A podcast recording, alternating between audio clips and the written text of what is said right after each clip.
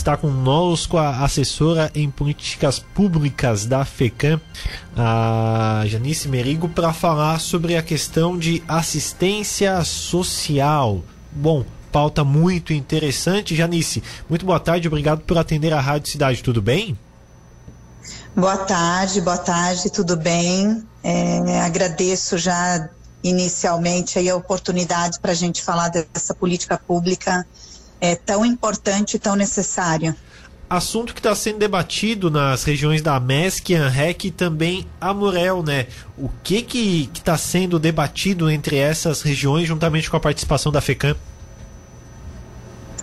Então, é, nós tivemos um avanço muito significativo na política pública de assistência social nesses últimos anos, em especial aí com a implantação do Sistema Único de Assistência Social esse sistema, o avanço da política, ele trouxe, né, para as famílias mais vulneráveis, famílias que precisam aí do, da presença do Estado através dos, dos municípios, né, é, muitas vezes o acesso a um bem material, a, o acesso a serviços, né, o, hoje os CRAS, os Centros de Referência da Assistência Social, como uma porta de entrada para que elas possam, né, é, e tenham aí o direito dentro da política pública de buscar um atendimento mais cuidadoso mais qualificado para superar aí as condições de vida, de pobreza e também é, fortalecer os vínculos familiares e comunitários. Então é uma política pública tão importante quanto a saúde e a educação e que ela precisa estar em pauta também.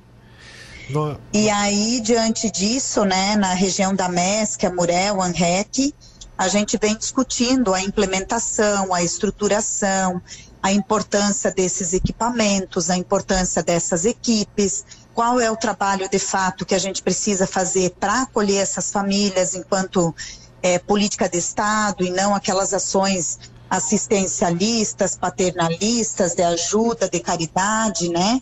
Ou que qualquer um faz e aí retira aí a responsabilidade do Estado, né? Então, é um pouco isso que a gente tem discutido aí na região. Nós vivemos um, um momento um, muito difícil para muitas pessoas, principalmente por conta da, da pandemia, né, Janice? Onde famílias acabaram entrando em. ficando em dificuldade, é, sofrendo um pouco mais, e essa ajuda acaba sendo fundamental em horas como essa, né? Isso, então, na verdade, nós já tínhamos, né, famílias em situação de pobreza, de vulnerabilidade, famílias com fragilidade de vínculo familiar e comunitário antes da pandemia. A pandemia, ela agravou essas situações e ela passa a trazer muitas situações que muitas vezes ficavam é, negligenciadas ou excluídas, né? A gente teve um aumento significativo de violência contra as mulheres, a gente teve as crianças que ficaram um bom tempo fora da escola, passaram mais tempo dentro de casa, né? Os pais sendo responsabilizados, principalmente as mães, as mulheres que acabam por uma questão aí de gênero e cultural na nossa sociedade, com uma sobrecarga ainda maior em relação aos filhos, aos cuidados, enfim, isso acaba, e não só isso, né, a, a questão do, da dificuldade de acesso à renda, ao trabalho, fez com que muitas famílias procurassem a política da assistência social, e ela é conhecida muito em função disso, para acessar o que nós chamamos de um benefício eventual, para acessar uma cesta de alimentos, para acessar um auxílio funeral, para acessar um auxílio natalidade.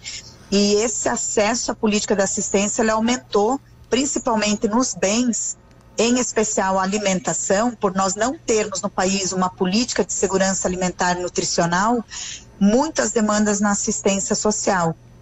Só que aí é bem importante a gente entender que assistência social não é só entrega ou concessão de cestas básicas, né?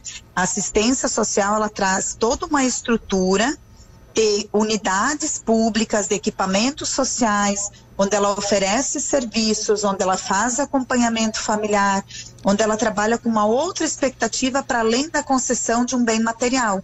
E esse bem material ele é, é necessário, ele faz parte desta política, mas nós precisamos caminhar junto com a equipe técnica que acompanha a família, que visita, que acolhe, que faz uma escuta qualificada, que identifica as necessidades, que consegue fazer uma articulação com outras políticas intersetoriais, né?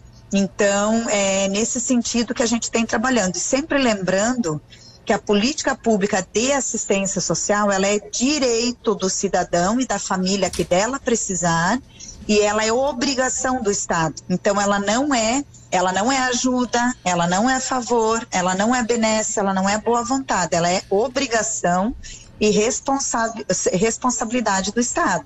Tá? Você falou uma coisa muito importante que me parece que em muitos casos as coisas são feitas de, de curto prazo, ao curto prazo. Ó, eu vou te dar uma ajuda aqui e isso vai fazer com que você fique melhor na, na sua vida. E esquecem de fazer a questão do longo prazo que você falou, que é o acompanhamento. Vocês sentem isso em alguns casos?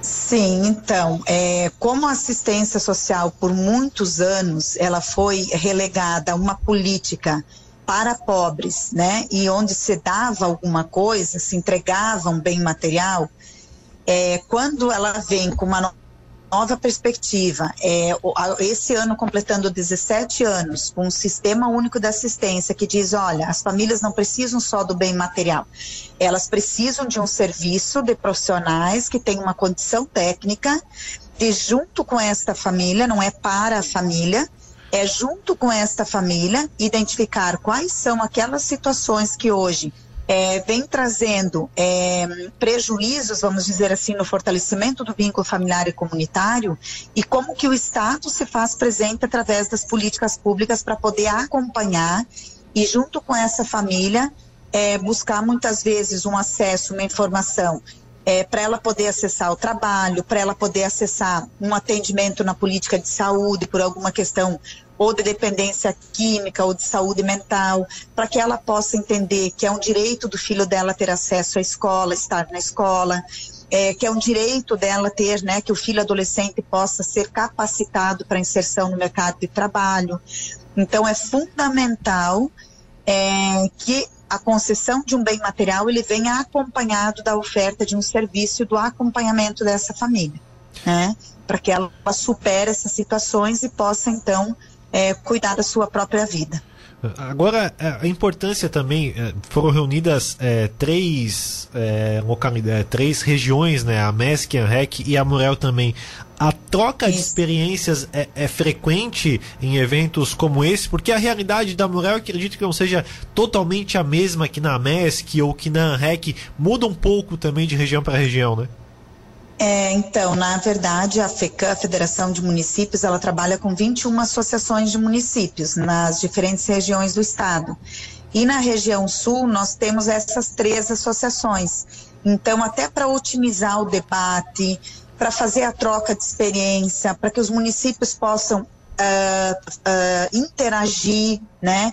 fazer trocas, enfim, como as três associações fazem parte de uma mesma região do estado, que é a região sul, é, nós pensamos que é importante esses momentos também, porque às vezes o município acha que é só com ele que está acontecendo.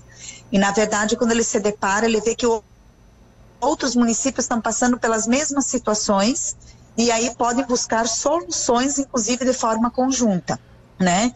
E ontem foi apresentada uma pauta super importante na região sul, que é a regionalização de serviços. Então, às vezes, um município muito pequeno, ele não tem condições de ter uma estrutura própria municipal para atender uma demanda que não é uma demanda tão significativa para o município dele. Mas se ele tiver um serviço regional, ele consegue atender uma demanda que é do município dele e de mais alguns municípios ali da sua região. Vou trazer um exemplo. É, mulheres que sofrem violência, né? Quando ela precisa é, por um, alguns dias ou por um tempo determinado é, algum local para ser acolhida, né? É, esse acolhimento de mulher vítima de violência, nós não temos como em cada um dos 295 municípios ter um abrigo para mulheres vítimas de violência, sabendo que também é um lugar transitório, né? Que a ideia, primeiro, é que o agressor saia de casa, ela possa ficar em casa, mas quando isso não acontece, ela precisa ser acolhida o Estado, o município tem que ofertar o serviço. Então, tendo um serviço de acolhimento para mulher vítima de violência regional, ele pode atender toda a demanda daquela região, sem a gente ter que retirar muitas vezes a mulher, a pessoa, né, ou a família mesmo, as crianças da escola onde elas já estão, enfim, ou sair daquela região para uma outra região do estado. E isso acontece com pessoa idosa, isso acontece com criança, com adolescente.